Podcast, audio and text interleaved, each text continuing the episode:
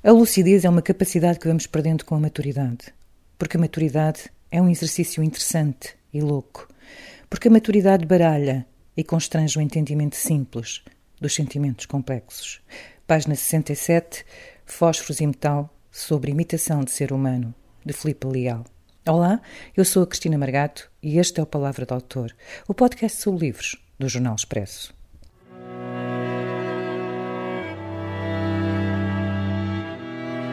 Este episódio tem o apoio da TAP Air Portugal. Dê asas ao seu negócio e ganhe dinheiro enquanto voa. Adira já ao programa da TAP para empresas em tapcorporate.com. Filipe Leal, bem-vindo ao Palavra do Autor. Filipe Leal nasceu no Porto, estudou jornalismo e começou a publicar em 2003. O primeiro livro chamou-se Lua Polaroid, um livro de conto. Seguiu-se a poesia. Talvez os lírios compreendam. Depois, Cidade Líquida e outras texturas. O problema de ser norte. A insistência de Eva, Val Formoso. Adília Lopes Lopes, pelos leitores de poesia. E vem à quinta-feira. Fósforos e Metal sobre imitação de ser humano é o seu último livro. Além de poeta, Filipe Leal é também argumentista, jornalista. Olá, Filipe. Olá, Cristina. Eu queria começar pelo, pelo título do livro. Fósforos e metal sobre imitação de ser humano parece uma daquelas indicações que nós vemos nos museus junto aos quadros. Uma espécie de descrição de materiais usados uh, na construção daquela peça de arte. Foi é essa a tua ideia? É isso mesmo, Cristina, é isso mesmo. Na verdade, uh, este livro surge-me de uma enorme vontade uh, de matéria, como eu digo num dos poemas, era esta vontade de matéria, de, de mexer uh, em materiais reais, de sujar as mãos. Acho que isto me vem também do facto de eu, como dizia no Vem à Quinta-feira, uh, a certa altura, sentir que só sei ler e escrever e que sou apenas o contrário de um analfabeto, que já não é pouco, apesar de tudo, porque saber ler e saber escrever já, já dá bastante trabalho, como nós sabemos, mas, mas havia um lado uh, de uma vontade imensa de ter sabido ou de poder uh, saber, por exemplo, esculpir. Tenho uma enorme admiração pelos escultores e por esse, esse lugar de silêncio que eles devem construir sem a linguagem verbal. E então uh, tentei imaginar o que seria criar esculturas como eu não sabia esculpir, tentei imaginar a escultura, tentei imaginar o material de cada escultura e, portanto, uh, este livro não está a escrever sobre escultura, neste livro não se está a escrever sobre esculturas que eu tenha visto em qualquer museu. É uma tentativa de exposição de escultura através da poesia, uh, que depois se percebe uh, no livro, se é que é possível haver uma espécie de narrativa dentro de um livro de poemas, que é uma tentativa frustrada e que, na verdade, não suja as mãos quem sujou o poema, não é? Portanto, um, esse título vem, é o único material uh, que não está dentro do livro, portanto, é o único material que não, é, que não está em nenhum poema, uh, porque é como se fosse o material do próprio livro, como se este livro, este objeto, pudesse já ser a primeira das esculturas. Queres-nos apresentar a primeira escultura? Apresento, sim. E que se chama Mulher de Perfil com Máscara na Mão Direita, e a indicação de material é Bronze 2017 mulher a inventar o corpo, a boca cheia de vestígios de pântano, de eras, de lodo, de incomunicabilidade. Mulher segurando a máscara, preparando-se para o esconderijo, para a fácil loucura de já não ser real.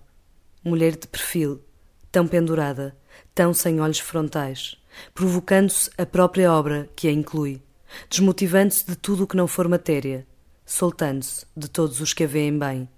Mulher enchendo-se de bronze, tapando-se com a escultura que ela fará de si mesma. Isto, na verdade, Cristina, a ideia também, eh, curiosamente, apesar disto ser uma tentativa de escultura que é um poema, que já é uma dupla tentativa de arte um bocadinho ousada da minha parte, uh, surge-me esta mulher de perfil com a máscara na mão direita. Este título é um título que eu guardava há muitos anos, eu depois explico isto no texto final, no, no texto que deu o título Quadrado do Panamá, provavelmente lá chegaremos.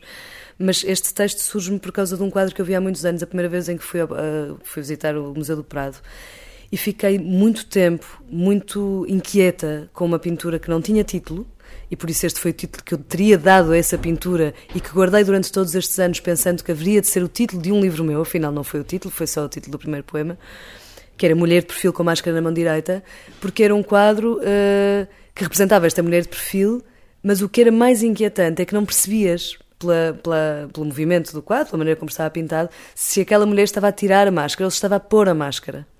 E isso para mim na altura foi uma espécie de. foi uma inquietação. Eu era muito jovem, mas foi uma inquietação que me ficou e que, como eu explico depois no livro, durante muitos anos eu pensei de uma forma uh, com, com, com, a ousadia que a juventude tem, que era importante que ela tivesse a tirar a máscara. E, e quando comecei a escrever este livro percebi que, que, não, que esta mulher se estava a tapar, neste momento até já era uma escultura, portanto estava a tapar-se de bronze e estava a esconder-se dentro do lugar que é o da arte e que, e, que, e que eu acho que é o essencial, porque na verdade uh, talvez este livro possa parecer é uma primeira leitura até mais exposto uh, do ponto de vista quase pessoal na descrição de ação um, de quem o escreveu, não é? É uma exposição de quem escreveu, no caso eu. Eh, eu gosto muito pouco de falar do sujeito poético e dessa, dessa ideia muito dos estudos literários em que não temos nada a ver com isso, uh, mas na verdade é o livro mais escondido, apesar de ele estar a dizer coisas à superfície, penso eu. Uh, óbvias. É um livro em que eu, em, um livro que me deu muito trabalho porque foi um livro com uma edição e com, com, com uma com uma montagem quase como se eu estivesse também num trabalho de cinema. Um, eu tenho um grande amigo cineasta, que é o Tomás Baltazar, que a certa altura me ajudou a decidir que de facto era este o título final, porque eu tive vários títulos para este livro, e quando, quando lhe mostrei o Fósforos e Metal sobre a imitação de ser humano, sabendo ele que isto era uma exposição de escultura uh, em poema, ele disse-me que achava que este era o título certo porque, do ponto de vista da montagem, como se isto fosse também um filme, um, ehm, era o título mais que deixava mais em aberto a hipótese das pessoas o lerem de uma forma livre e que não fechava o significado. Tu, aliás, neste texto, que é o texto que encerra o livro e que do qual eu já li uh, uma, um, pequeno, um pequeno excerto logo na entrada deste podcast, tu dizes aqui, eu vou ler outra passagem, que diz nós escrevemos e continuamos em terra, porque é assustadora a hipótese de ondulação, iminente o risco de sermos engolidos, enrolados, de perdermos a graça, de rejeitarmos o encaixe nas pedras difíceis, de cedermos à desfaçatez das palavras simples. De que é que tu tens receio quando escreves um poema? Na verdade, nos últimos anos e aos últimos livros e à medida que o tempo foi passando, aquilo que mais me, aquilo que mais me preocupa enquanto escritora uh, é não estar constantemente a escrever o mesmo livro. Eu não queria passar a vida inteira a escrever o mesmo livro. Eu não queria que tudo parecesse a mesma coisa.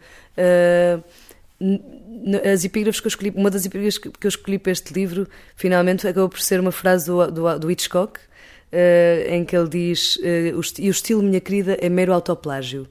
Uh, e o que eu não queria, de facto, era. Bem, plagiar o outro não me ocorre mesmo, de forma nenhuma. Uh, tenho, como todos, uma, uma angústia da influência, penso que temos todos, não é? Como dizia a Nélia da Pinhão com Graça, quando a entrevistei, ela tinha grande sorte de ter má memória.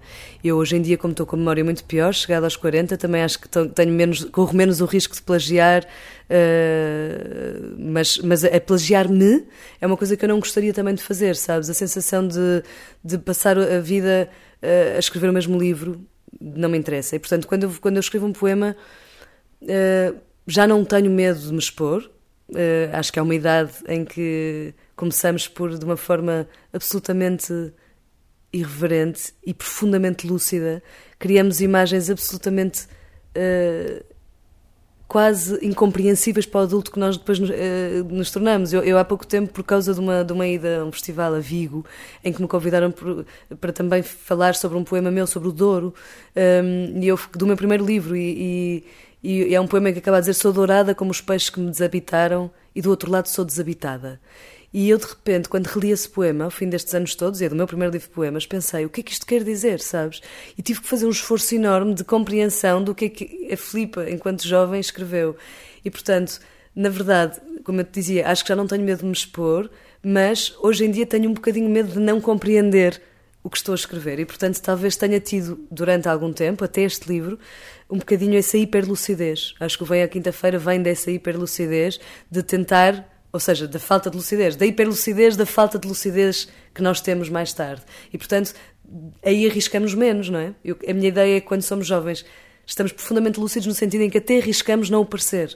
Um, e depois começamos a perder talvez um bocadinho uh, essa lucidez e, portanto, tentamos uh, chegar a um lugar que nós próprios compreendamos melhor.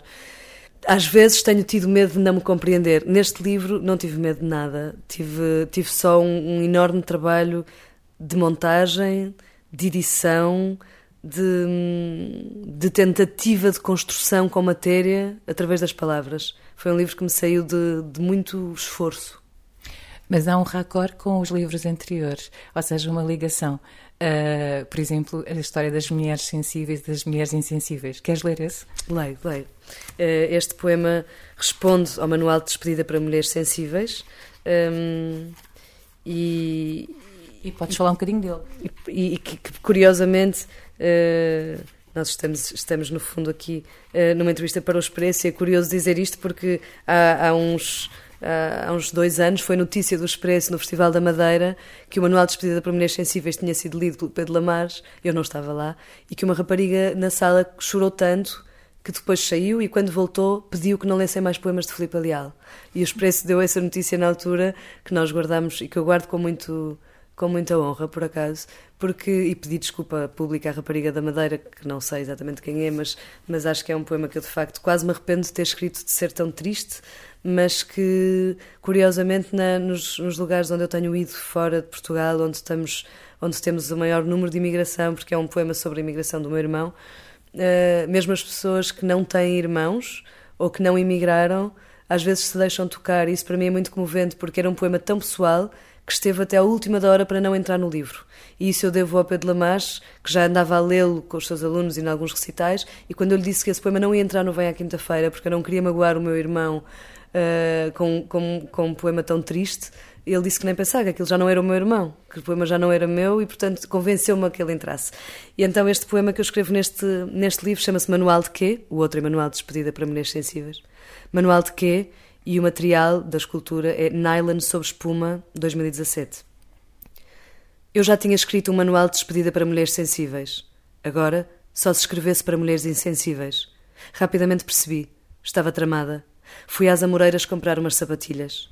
Eles garantiam-me que a placa de nylon com infusão de carbono a todo o comprimento conferia uma sensação propulsora. Eles garantiam-me que a sola intermédia em espuma leve proporcionava amortecimento extremamente reativo.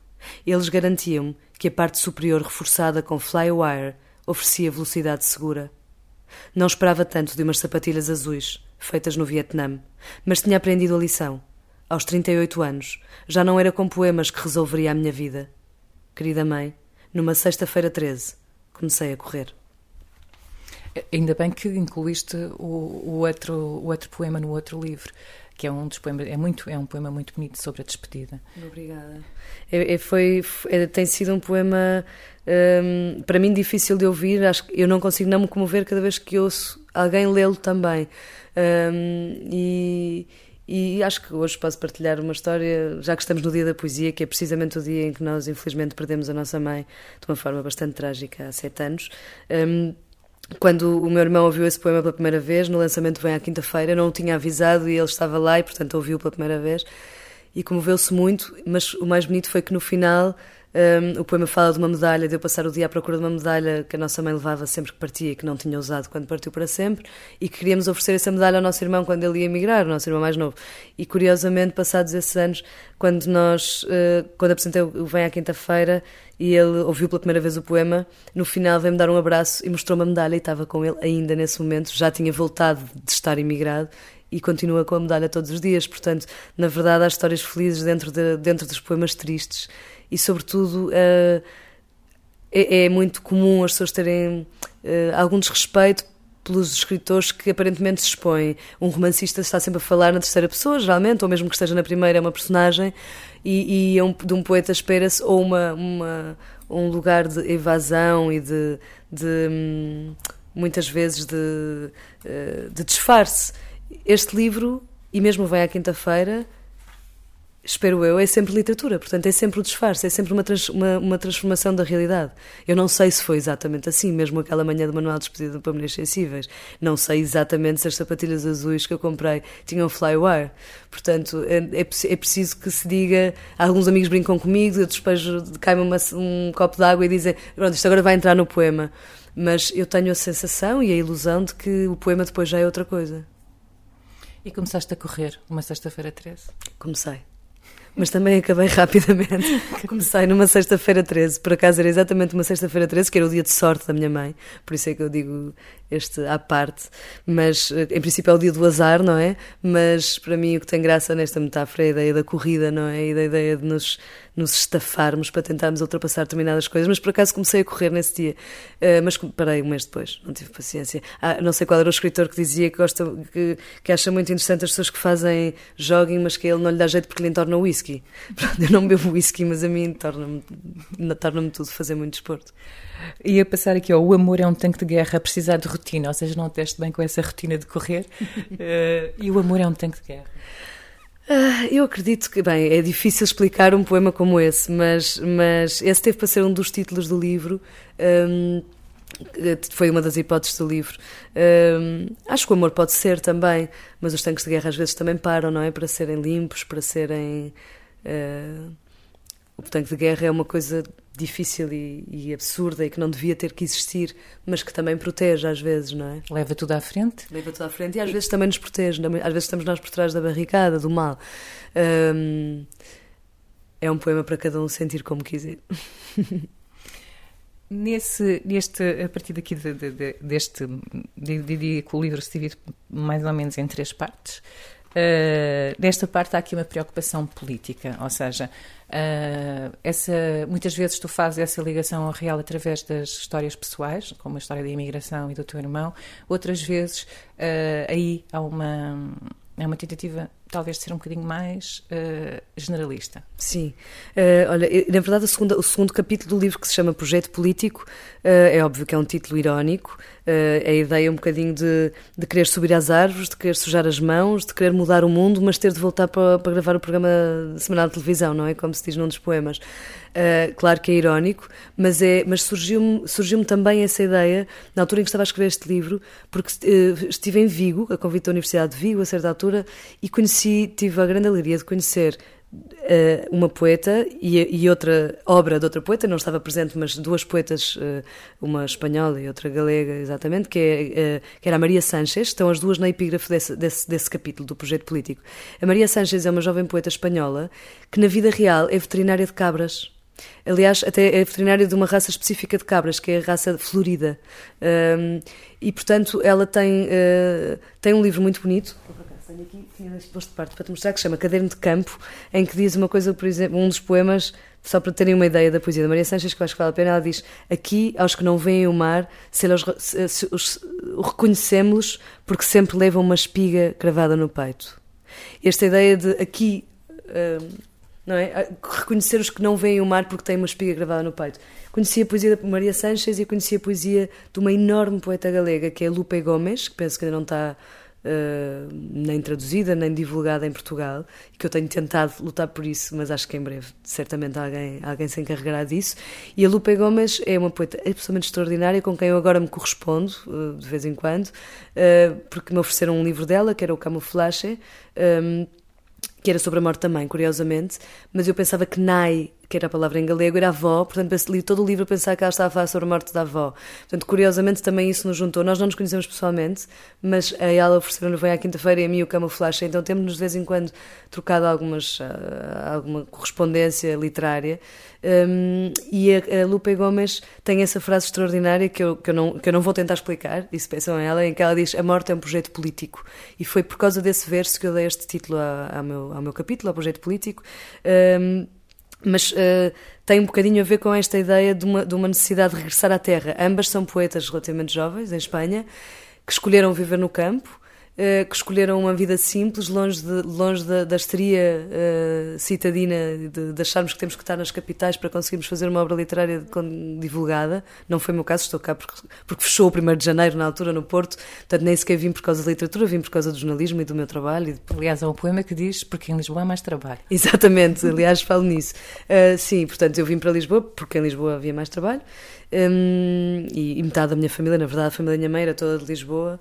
Uh, portanto, também, também sou um bocadinho daqui de alguma maneira, mas pronto. Uh, na verdade, o, a ideia do projeto político depois torna-se uma, uma, ideia irónica em que, na verdade, o, o, projeto político que eu mostro, que eu, que, eu, que, eu, que eu proponho neste livro é trepar às árvores, subir aos montes, uh, aprender a ler o manual de intuição cirúrgica essencial para salvar cabras de pessoas como eu, como nós todos, não é? E na verdade estou a falar de cabras reais, não estou a falar no, em português, isto pode até ter um sentido estranho, mas estou a falar por causa da Maria Sanches, dela ser de facto veterinária de, de uma uma espécie de cabra. Eu acho isto uma, não achas uma coisa extraordinária? Extraordinária, aliás. Mas eu, quando estava a ler esse poema, pensei: será que ela está a falar de cabras a sério ou de cabras.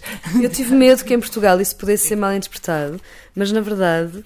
Eh, até essa má interpretação diz muito de nós, enquanto portugueses, não é? Se uhum. quiseres, se não, calhar não. leio esse poema, porque, hum, portanto, é da sequência que se chama Projeto Político, hum, e chama-se Projeto Político 1, Subir aos Montes. Eu hei de conseguir o regresso à terra, Hei de fazer como elas. Elas são sérias de dentro de uma inocência dorida. Estou tão cansada de ironia que hei de conseguir largar o sarcasmo na cidade e ir subir aos montes. Como elas. Eu hei de sujar a boca com o leite das vacas. Hei de ser veterinária de cabras. Hei de devolver a todas a agulha que me espetaram na virilha e chegou ao coração. E me salvou. Eu hei de ser galega, portugueses, meus irmãos, e por elas hei de me calar.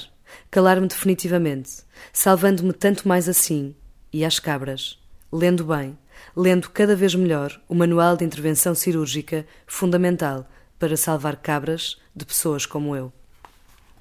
Na verdade, eh, não há ironia aqui, sabes? É, é, no fundo pensar que de facto pessoas como nós, na verdade não me incluo só a mim, mas uh, são muito mais perigosas para as cabras do que, as, do, que, do, do que o contrário. Ou seja, há um lado aqui. Uh, de facto, a Lupe Gomes diz a certa altura qualquer coisa como Uh, e eu isto não me atreveria a, pôr na epígrafe, mas ela diz, até pergunta-se num dos textos até quando haverá vacas? Uh, o mundo segue um caminho falso, sem esperança, apático. Isto estou a citar a Lupe Gomes. Mas elas, ambas, a Maria Sanches e a Lupe Gomes, falam de vacas, falam de cabras, falam dos vizinhos que tratam o campo e falam disso ao mesmo tempo que falam da mãe e da avó, como se houvesse no Camuflagem, por exemplo, que é esse livro extraordinário da Lupe Gomes, eh, ela fala de uma dupla perda. No fundo, ela fala de si mesma, como se ela própria fosse um grande animal. Eu não vou dizer uma vaca no sentido horrendo que Portugal lhe foi dando no, no, no mal, nos maus tratos das mulheres, da maneira como se refere às mulheres muitas vezes, mas como se ela própria fosse, e ela fala disso nos poemas, um, um, um, um animal no campo no qual estivesse quase a parir, digamos assim, o luto da sua mãe e da sua avó. E falam de tudo isto, mesmo do ponto de vista da linguagem, uh, de uma forma tão bonita e tão, eu não digo delicada no sentido bonitinho, uh, é violento, ela tem um livro aliás chamado Pornografia e, e a Lupe Gomes é uma, é uma mulher, deve ser, não a conheço, mas é uma, uma poeta com uma força impressionante, mas ao mesmo tempo tudo aquilo tem uma enorme delicadeza nos sentimentos mais humanos. Eu gostava de dizer também que eu já, eu curiosamente, uh, mal pus a capa deste livro no Facebook, e o Facebook hoje em dia tornou-se uma ferramenta também de ódio uh, permanente, uh, houve algumas pessoas que, que, criticaram imediatamente. Houve um senhor um curioso que disse: o título é execrável, foi só assim. Por causa da imitação do ser humano. E eu pergunto-me se seja, eu pergunto-me se será isso, porque nunca, eu tenho títulos estapafúrdios, não é? Talvez os livros compreendam a inexistência de Eva, coisas estranhíssimas, um, a cidade líquida, o que seja, mas títulos que já são, podem ser difíceis de compreender a um primeiro impacto. E este, neste fui, curiosamente, semi-insultada quando, quando o divulguei a primeira vez, por causa do título. Portanto, as pessoas nem sabiam o que, que era o livro, nem sequer tinham tido tempo de perceber isso que tão bem me disseste no início, que é obviamente a descrição de um material como se fosse uma obra plástica, e, e, estavam num, num, e outras pessoas a dizerem que gostava tanto do seu trabalho, não gosto nada deste, deste título, mas vou, vou ver o livro, mas vários comentários assim na minha página mas pessoas que eu não conhecia, pessoas que eu não conhecia, e, e isto que tu dizes estava, eu pensei que pudesse ser isso, a ofensa sobre o facto de eu falar de eu, de, eu, de eu falar de imitações de seres humanos no título. Mas na verdade há um poema no, no é claro que isto tem a ver com a escultura e com a ideia de nós próprios tornarmos uma própria obra de arte e sobre o livro poder ser uma escultura. Eu não tenho que defender-me de qualquer forma eh, e até achei curioso e interessante, da mesma forma que, que a rapariga chorou e pediu para não lerem mais poemas meus, achei curioso que, que imediatamente criasse uma, uma aversão. O meu Sim. título, que é um título que não é um título de nada eh, para, para ser insultuoso, digamos assim, mas na verdade há, há um poema no livro, depois pensando nisso Uh, há um poema no livro que talvez se liga a este e que de facto, de uma forma inconsciente, talvez, está neste título, que é o poema que diz que fala sobre as pessoas que não dão laranjas. E vais lê-lo então, para, para nós percebermos. Sim. Sobre as pessoas que não dão laranjas. Cheira bem junto à ria. Não sei se é das laranjeiras. Não sei se estas árvores são laranjeiras. Não sei distinguir as laranjeiras quando estão sem laranjas. O mesmo me acontece com alguns livros e com algumas pessoas. E na verdade, isto, isto no fundo fala um bocadinho desta questão da imitação do ser humano, porque a ideia de. É difícil se tu vires pessoas sem pessoas lá dentro, uh, gente sem gente, no fundo, percebes? É a ideia de não saberes distinguir uh, um, uma pessoa de uma pedra se a pessoa não estiver a ser pessoa. Uh, a ideia de sermos humanos como ação, de nos distinguirmos da pedra, de nos distinguirmos do, da mesa, da cadeira, do, do horror também, ou seja, sermos humanos no sentido mais fraterno, se quiseres. E na verdade também estamos, e é preciso que isso seja assumido da minha parte, num tempo de grande imitação de seres humanos, ou seja, também, também estamos nesse tempo. Se calhar estivemos sempre. Um, mas uh, a velocidade a que o mundo atual nos obriga, uh, a forma uh, terrível como as pessoas usam também as redes sociais, uh, os haters profissionais, tudo isto talvez tenha muitos deles, ou a maior parte deles, anónimos ou com perfis, perfis falsos, não é? Porque Portugal é muito democrático até o momento em que tu dizes as coisas diretamente. Uh, a partir daí bloqueiam-te e já não, já, não, já não há conversa para que não se veja. E portanto um, é um tempo que proporciona a imitação do ser humano, infelizmente não através da escultura, não através da arte, da arte mas, sim, mas sim através de, um, de uma grande farsa que tem a ver também com aquilo que nós uh, postamos ou, ou, ou que a narrativa que nós todos estamos a construir sobre cada um. Tu, tu tens tido esse olhar atento, aliás, e tens incluído uh, o YouTube, uh, não tens pudor em puxar para a poesia uh, as questões da atualidade. E há também um poema teu que tu falavas do que é, que é ser poeta hoje em dia, que não é deste livro, mas é de livros anteriores, que tem um, um certo olhar crítico, não é? A tua poesia também é uma forma de intervenção, nesse sentido, no sentido de intervir para obrigar as pessoas a pensar sobre aquilo que te rodeia. Na verdade, não, eu acho que essa era aquilo que eu falava dos poetas de supermercado, não é? Que me Sim. faltava a manteiga em casa um, e que nunca tinha pensado escrever sobre supermercado num poema. Uh, na verdade, não é propositado, Cristina. Não é, não é, eu não acho. Há uma frase que eu não sei de quem é, mas que me acompanha há muitos anos, uh, uma citação que, que, que, que, que decorei há muitos anos, que dizia, em que li a certa altura, que dizia: a arte tem de ser livre, diz-se, mas a arte não tem de ser coisa nenhuma a não ser o que é. Tem de ser arte, e porque é arte, é livre até de o não ser.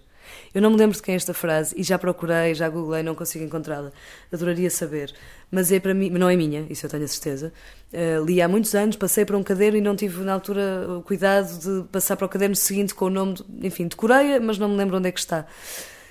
E na verdade não é propositado. Eu não acho mesmo que a poesia ou a arte tenha que estar ao serviço de nada. Eu não acho que nós tenhamos que pôr a arte ao serviço de intervenção política, social, de forma nenhuma.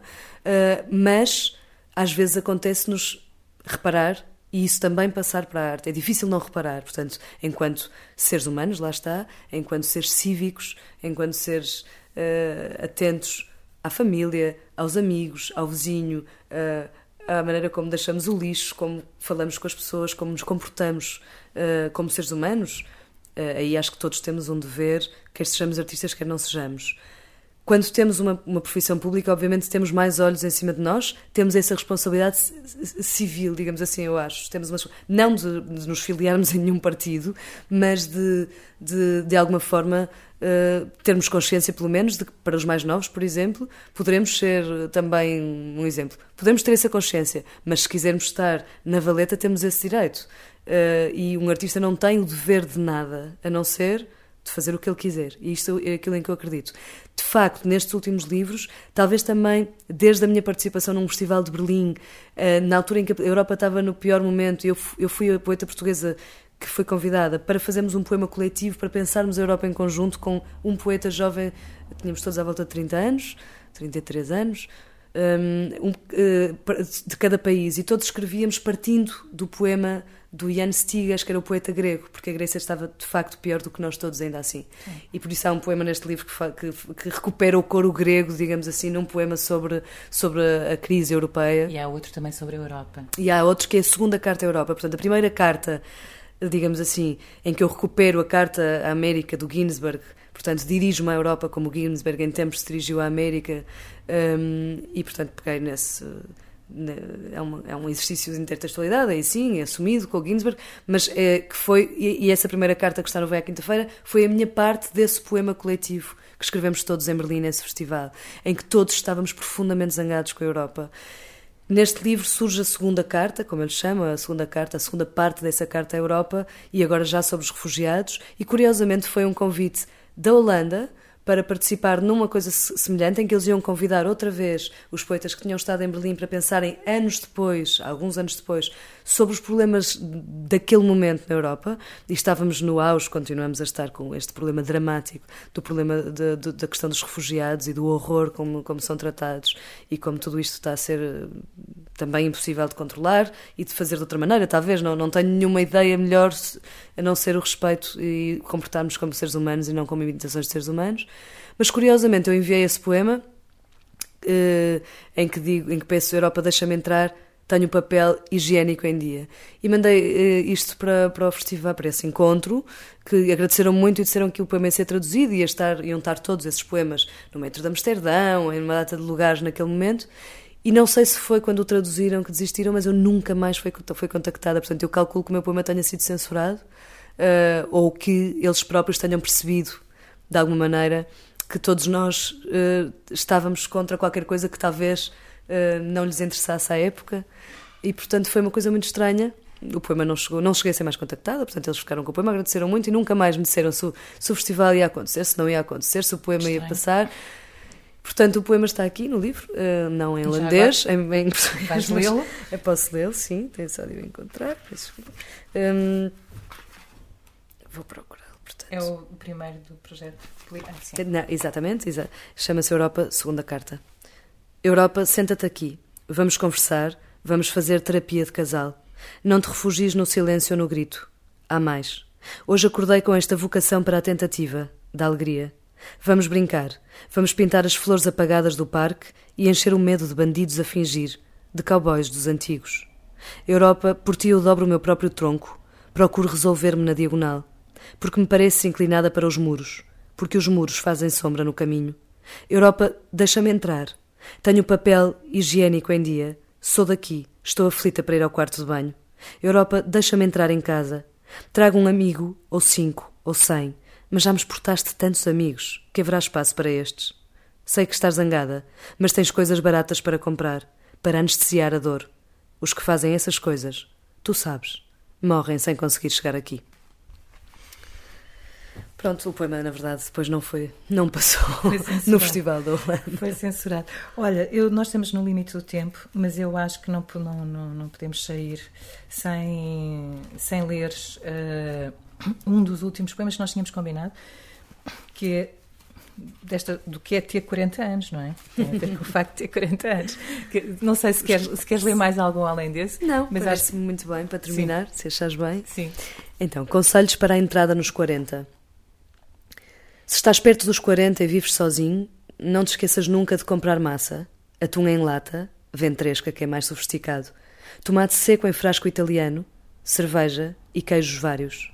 Deves acrescentar a esta lista vinho e pão, de alfarroba, que é mais original. Congele-se o pão, já fatiado. O importante é ter em casa o que não se estraga. Para isso, bastamos nós. O importante é congelarmos os restos e nunca congelarmos nós.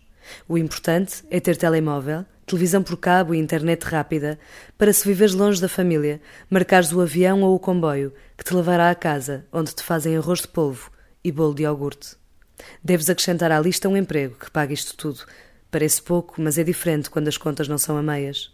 Se estás perto dos 40 e já começaste a engordar, a pegar na lupa para ver ao perto os produtos do supermercado, a pensar um bocado naquilo em que falhaste e outro bocado no futuro que não sabes se terás.